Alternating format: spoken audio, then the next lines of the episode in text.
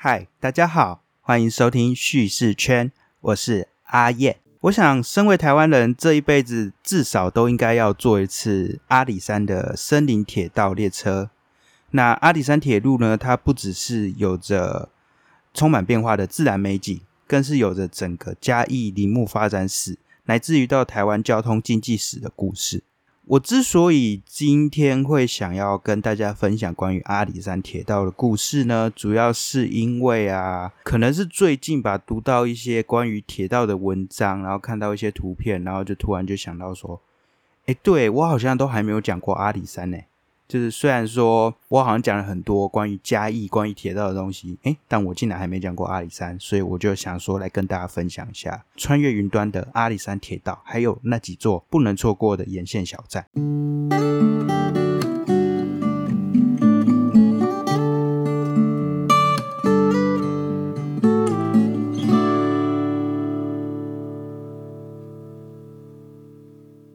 在这一集里面，我想要跟大家分享的是，除了阿里山铁路本身的特色之外，还有就是它的沿线有几座特色的车站，从嘉义站到阿里山站之间，我选了六座车站，然后跟大家介绍。在正式开始之前，就让我们先来简单的认识一下阿里山铁路。阿里山林业铁路呢，它是在日治时期的时候就已经开始新建了。那在西元一九一二年，也就是那个时候，日本的大正元年十二月的时候，从嘉义到二万坪之间的主线就已经正式完工通车。那后来随着森林的开发业务发展，所以就慢慢的延展到阿里山更深山的地方，那也设立了很多支线。那如今呢，因为没有在砍伐林木，那或因为天灾的关系，所以很多深山的支线都已经被废弃了，如。明月线啊，水山线啊，东浦线等等。纵使如此啊，我觉得从嘉义市区到阿里山上的这一段铁路，仍然有着无与伦比的魅力，而且还有着堪称世界级的独特性。所以在二零一九年的时候啊，文化部就公告说，哎，阿里山林业暨铁道文化景观是全台湾第一个国家级的重要文化景观。那我相信啊，你只要到过一次阿里山。铁路的沿线的一些景点，或是搭上小火车，你就能够知道为什么它有这样的一个独特性，这样的一个重要性。那阿里山铁路到底有什么特色？它是一个算是目前全台湾唯一仍在运行的登山森林铁道。那之前就是不知道哪来的说法，曾经有说，呃，阿里山铁路是世界三大登山铁路之一，这个说法是错的。那官方那边也有在做这个辟谣，虽然它并不是所谓的世界三大登山铁路，但它也有着呃登山铁路的五大功法之中的其中的四项，然后而且它也有着一些比较算是世界级的成就。那这边就来简单的跟大家做一个逐一的介绍。阿里山铁路其中有一个很有特色点在于独立山这个路段，它是采用一个螺旋上山的方式。就是因为登山铁路它必须要因应山势上山，因为有些地方就是比较陡嘛，那个火车没有这么大的力量可以这样冲上去，它一定是要慢慢的绕上去，所以就变成一圈一圈慢慢的向上。呃，那因为这样的设计呢，所以在山下啊，或是在山上啊，甚至在火车里面，你就可以看到你所看到的那个同一个地点，可能是车站，或是可能是火车，它会以不同高度。重复出现在你眼前三次，就真的是一个很有特色的风景。另外，呃，爱山铁路还有一个特色是有着一百八十度的弯道。这个一百八十度弯道，正如同独立山的那种螺旋铁道的设计的概念是一样的，就是为了降低坡度所带来的爬升困难，所以就有了这样的一个一百八十度的弯道。那如果你从天空看的话，其实就很像一个呃铁轨的微笑。这样的一个大弯道，又称作 Omega Type Turn，就是那个希腊文的那个 Omega，因为它形状就是很像嘛。像是在阿里山的竹崎啊到木女寮之间这个路段，就有这样的一百八十度的弯。那我想啊，如果有机会可以用一个空拍视角去看的话，那是真的很美啊。阿里山另外还有一个很大的特色的地方，是在于它的之字形的碰壁。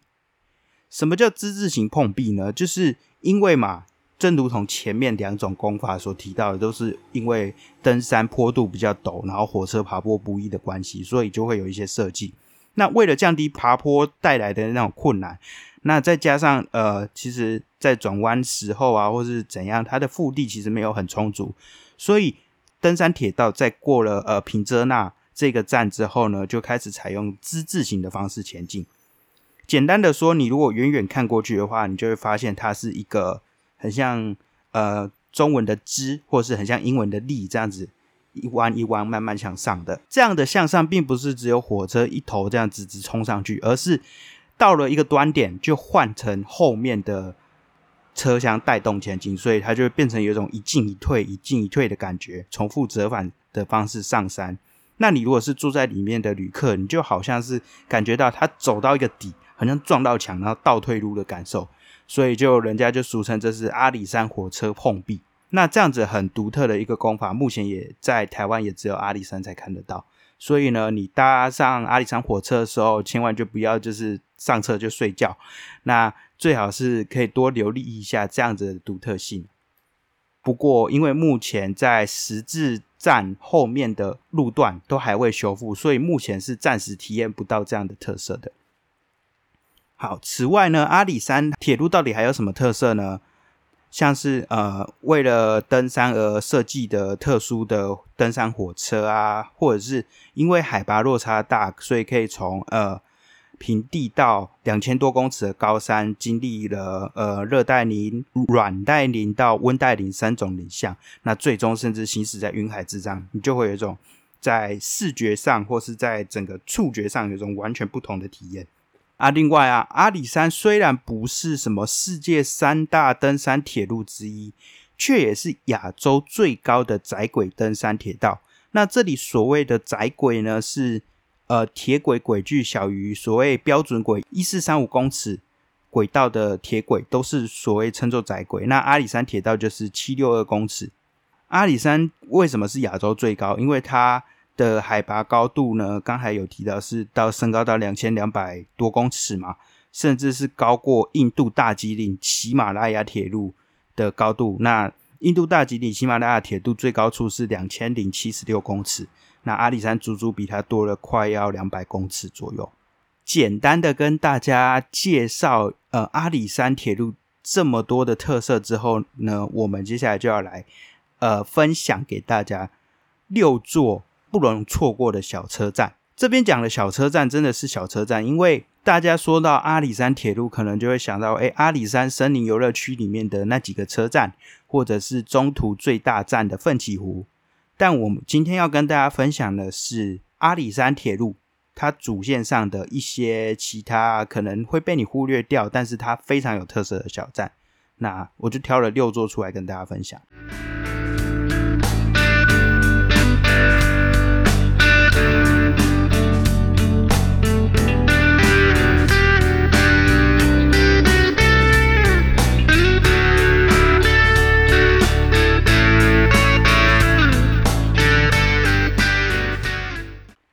座呢，就是北门站。我觉得北门站就是你想要认识阿里山的故事，还有嘉义林业发展史，或者是来一趟嘉义一日小旅行的话，北门站绝对是最好的选择，因为它就在嘉义市区里面。那在我每一次回到嘉义的时候，我都会到这边来晃晃。北门站呢，是藏身在巷弄之间的一个很小的车站啊。虽然它站体没有很大，但是它有着一个非常重要的地位。这座车站是用阿里山红块为建材所建成的，那目前的历史也有百年了啦。虽然在一九九八年的时候曾经受到呃不知道为什么就被烧到一部分，那在一九九九年又因为九二一大地震，然后也损毁过部分的区域，但目前还是就是有修复好。那目前看到样貌大概就是九二一之后修复而成的。那北门站我刚才有提到，它是有一个重要的地位，是因为它是当年小火车的起点，也是从阿里山上面运下来的木材的这些货物的集散地。而且啊，在北门站周边就有呃一些林业相关的办公设施，那也有呃木材加工的工厂等等的。那如今啊，虽然这些都已经没有在做运作了，但是呢，就成为了一个嘉义的林业文化廊带，那很适合大家去进行一个，算是我觉得至少可以到超过半天的时间啊，做一趟呃林业文化小旅行。我个人蛮推荐的玩法，就是从嘉义秀泰影城旁边的森林之歌开始，然后沿着森林之歌那边前面的小巷弄呢，一路。走到林森东路，一路上呢，你就会经过包含当初在负责这个木材加工制作的嘉义制材所啊，还有阿里山啊，保存很多铁道相关的设施，还有铁路的列车的阿里山森林铁路车库园区，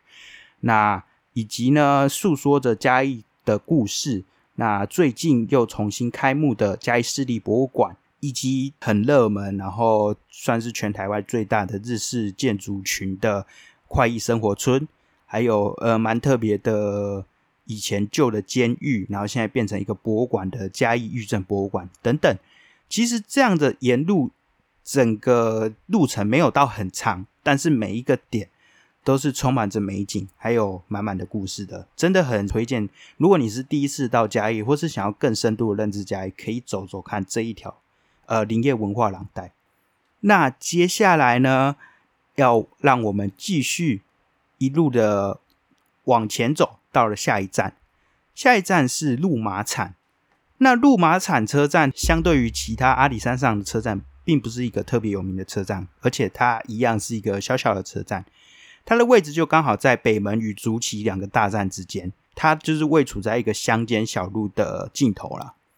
这座车站呢，可以叫做鹿满。那在以前其实也是蛮重要的大站，不过随着阿里山公路开通之后嘛，就慢慢的没落下来，直到二零零四年才开始做一个重新的整建。那我还记得我大学的时候啊，我偶尔就会骑车乱晃嘛，就会到这座木造小车站附近，然后享受它的宁静氛围，还有独特的铁道风景。那有一次我带着朋友玩遍整个竹崎到嘉义的浅山地带，我们就在鹿马场这个小车站拍了一张照。那因为车站真的没有很大，所以刚刚好就把车站整体，还有我们就是这几个当时的青少年给拍了进去，留下一个青春的印记。路马场车站内的那一段铁轨，应该算是阿里山沿线最笔直的路段。那大部分没有车的时间，有不少人就会到月台上，甚至就是跑到铁道上去拍下那个看似没有尽头的轨道，然后在树林之间的那个样子，其实还蛮美的。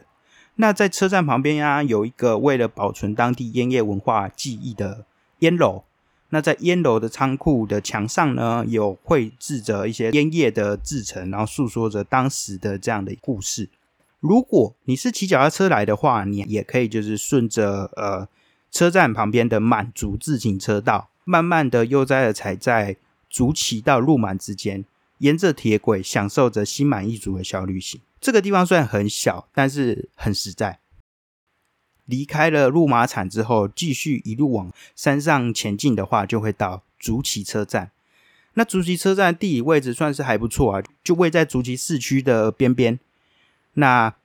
也很好认，因为它有着独特的地分离率的色泽。它是铁路平地的最后一站。那也是我以前大学的时候啊。最常骑车乱晃，然后不知道目的地是哪里的时候，很常造访的一个地方。竹崎车站它是建于一九一零年，虽然在一九五二年有做过一些改建，但大体仍旧保存着最完整的那个原貌了。那从站门口到候车椅，从售票亭到月台，每一处其实都是最原汁原貌的样子。那我那个时候就很喜欢坐在站内的木椅啊，静静看着外头的轨道，想象以前那个火车进站的喧嚣。那我也很喜欢站在月台上，期待着能够跟阿里山小火车来一趟不期而遇。除了全木造站体外啊，竹崎站另外还有一点特别的是，以前火车到这里的时候，必须用所谓呃三角前进后拉的方式掉头转向。那这边我就不详细介绍了，就是基本上来说，它就是一个三角形的轨道。那火车必须掉头，然后换上一个更适合登山火车头才可以上山。虽然现在的火车设计已经不需要这样了，但那个三角线仍旧保存着，那也见证了这座车站的重要性。在车站周边呢，就是有呃悠闲美丽的竹崎清水公园之外，还有一座外形就有点像西罗大桥缩小版的小铁桥，这个铁桥叫做牛头溪桥。那过了牛头溪桥之后呢，呃，应该算是就是真正进入到山区了。我在以前的时候就一直很想要捕捉到那个小火车跨过铁桥的画面，但那时候啊，真的是时间太多了，多到我不会好好的利用它。直到现在开始就是出社会，在社会打滚之后，反而没有时间了，只能看着照片不断的惋惜。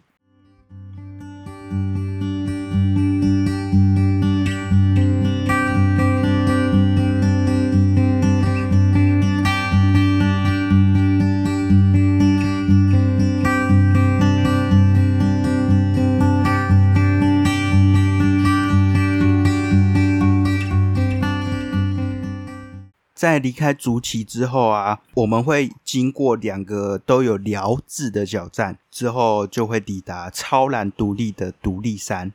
那这一段呢，其实也是整个阿里山铁路最有亮点的地方。从呃竹崎经过木吕寮、张老寮到独立山呢，沿途就会经过八个隧道，此后就会从热带林进到暖带林。独立山它是一座独立的锥状山。那坡度相对的陡峭啦，所以火车必须走这种螺旋状的方式，才能转一圈一圈的上山。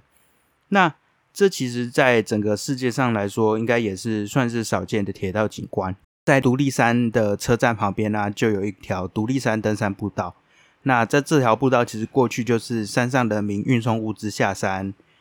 然后或者是去山下采买的一个道路。如今则是阿里山山区很热门的一条登山步道。那不过很可惜的就是，我自己是没有去过独立山车站的。我真的很希望之后有机会能够搭火车到独立山车站，然后一亏火车这样绕一圈又一圈，一次又一次的出现在眼前的那种惊喜。其实啊，有时候最迷人的反而不是终点，而是过程中一些令人出乎意料的节点。在以后啊。如果有机会搭上阿里山小火车，千万不要错过这个独立山车站，因为它真的是遗世独立，而且公路也到不了的地方。接着啊，其实中途还会经过许许多多的车站，那因为有的站可能真的是太小，然后有的站又太大，像奋起湖，然后我就不特别多做介绍。我现在要讲的站是目前阿里山铁路的终点。那也就是过去的一个很重要的一个交汇点——十字路站。十字路站真的是顾名思义啦，它就是一个交汇点。那它是莱吉、还有达邦、特富野等等部落的古道交汇处。如今呢，它其实也是阿里山公路跟铁路最接近的地方。我自己真的是也没有搭车到十字路过。我以前搭阿里山小火车的经验。好像也就这么一次吧，就是不算阿里山森林游乐区上面那几段的话，如果算阿里山本线从嘉义到阿里山中间这个路段的话，我唯一搭过的那一次就是从嘉义到奋起湖，就这样而已。那我其实啊，我真的是很想要搭着阿里山小火车到这个临时的终点，那漫步在铁道旁边。品味着当地的特色料理，感受一下这边的山间的小小村落里面那些居民的笑容。那在吃饱喝足之后啊，走到邻近的一个观景台，感受这座小小山村的迷人风光，还有眼前塔山、峰山等等硕大山峦带来的那种魅力。其实这个地方，你要说热闹，也不能说很热闹。然后要说很清幽、很孤寂，也不是这么的荒凉。但是呢，这个地方确实是一个蛮简单的地方，会给人们一种很快乐的感受。再从十字路，假设我们今天是全线畅通的状态的话，从十字路之后就会之字形上山嘛，然后到呃平泽那，平泽那之后就会到。二万平，二万平之后就进入了阿里山。二万平，它是一个我觉得整个阿里山铁路路线里面不算那个最上面的对高月啊、珠山之外，我觉得二万坪是最推荐的一个点，也是我觉得整个阿里山区最具独特的美景的地方。二万坪，它现在因为铁路没有全线开通的缘故，所以真的成为一个名副其实的秘境车站。这个二万坪，它的意思呢是所谓的地势宽广的意思。那这应该是日本人命名的。二万就是两万，然后平就是那个有人写作土字旁的平，也有人写作平地的平。总之，它的意思就是地势宽广。那刚刚好，这边海拔又是两千公尺，所以算是一个蛮贴切的一个名字啊。那在一九一二年阿里山林业铁路通车的时候，其实二万坪它就是阿里山铁路的终点。当时就有设有可以给车辆去转弯调度的三角线，那也有那个车库。直到后来延长到现在的早平车站之后，二万坪才慢慢失去原本终点站的设计的功能。不过你现在到二万坪这个地方，你还是可以看到这些当时的设施。在大学期间，我们很多次常常会往阿里山的，就好像我们的后花园一样。那我永远不会忘记的是，有一次啊，我和就是一些很好的朋友去二万坪那边入住的的那一趟旅程，因为那个时候其实已经没办法通车了，就二万坪那一段已经不通了。那我们原本啊是以为说说搭公车到那个青年活动中心的这一站，那走一小段路就可以到，殊不知不是如此。我先说明一下好了，就是阿里山的救国团青年活动中心，它就位在二万坪车站那边。那我们就原本的想象是说，哎，我们搭公车到青年活动中心，那从那边下车，应该走一下就到了吧？那个名字对不对？结果呢，谁知道是从公车站牌走到二万坪站，竟然是要走快四十分钟的产业道路。那一路上就是荒山野岭啊，就是没什么特别的东西。唯一比较特别就是我们看出去的时候，那个比较高处的风景啊，所以就还蛮美的。不然一路上应该是很痛苦。不过最后啦，我们还是花了可能四十几分钟的时间，终于爬到了二万坪。那好像就发现说，哎，其实青年活动中心好像有给那个入住旅客有接驳车吧。那总之就是在一种疲惫又懊恼的心情下呢，突然看到了二万坪站月台外面的那一片云海。就觉得说，好像一切辛苦都值得，然后一切烦恼就这样被一扫而空。如果你说海边最美的车站是多良的话，我会觉得山中最美的车站一定是二万坪。在这座车站呢，你只要站在月台上，往外面看过去，就是一整片迷人的云海。那在这片云海的右侧呢，你可以看到周族的圣山塔山，雄壮威武的震撼了每一个到访的旅客。那如果你在看的时间刚好是夕阳西下，或者是夜晚，就是满天繁星的时候，那真的是美的会让人很感动啊！如果你是沿着铁轨往车站的后方走过去，则会走到呃还蛮魔幻的黑森林步道。那走在期间的感受也让人觉得很舒适。在二万坪啊，不管你是朝哪一个方向走去。都是一种让人难以置信的梦幻。我相信，只要来过一次，你绝对还会想来第二次、第三次。而这样子想要一来再来的心情，并不是为了什么特别的原因，就只是为了眼前那个如梦一般的疗愈风景。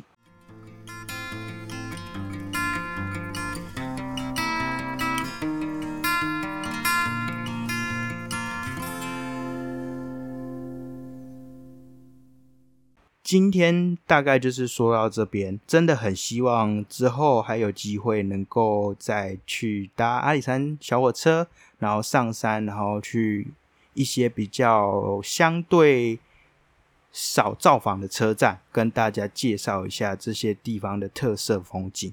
那甚至可以来录个 podcast，好像也不错。那我今天的分享就差不多说到这边，不知道你们还喜欢吗？其实这一次的分享啊，是。我在昨天的时候，其实就已经录过一次四十几分钟，然后后来我就觉得我录的实在是太烂，所以呢，我又重新再过一天之后又重新再录一次，然后把那个就是讲稿重新再写好，然后放到网站上，然后我再开始重录一次。这样的工程真的是算蛮浩大的啦。然后我就会觉得说，哎，我好像周末的时间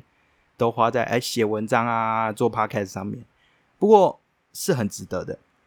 那所以呢？我希望，如果大家在听到这些节目、这些内容之后，你觉得还不错、很喜欢的话，